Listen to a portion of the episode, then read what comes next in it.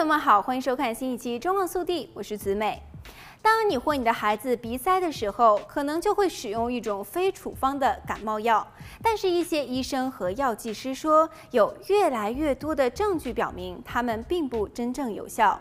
他们引用了几项研究，认为多种此类药品是依靠一种叫做苯肾上腺素的成分来清除鼻塞的。这种成分被证明是安全的，但是至少有四项研究得出结论，这些药物实际上并不能够缓解鼻塞。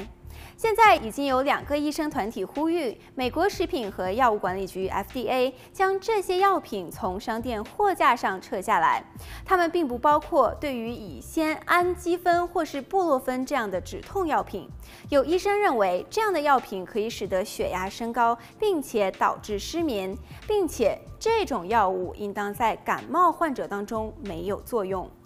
来看下一则消息。太平洋天然气和电力 （PG&E） 公司今年可能会向一千六百万客户收取更高的电费和煤气费，以帮助公司弥补防火成本以及火灾和暴风雨期间的紧急工作费用。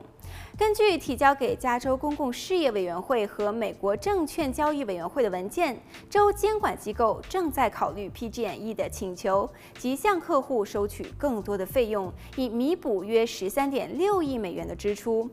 自今年六月开始的十二个月，同时接受电力和天然气服务的普通住宅客户，每月将多支付八点六七元的电费，全年约一百零四元。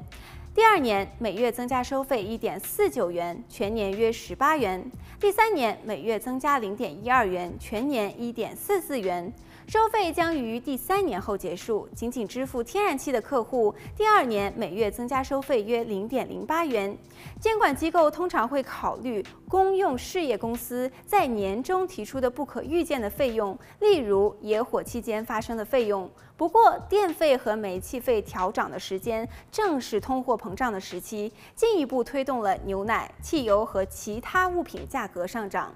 由于全球天然气价格上涨，公用事业的费率也在上升。除此之外，早先加州公用事业监管机构就已经批准了对于该州屋顶太阳能市场的重大改变，减少了对于屋顶太阳能板用户的奖励，这也使得加州的电费节节攀升。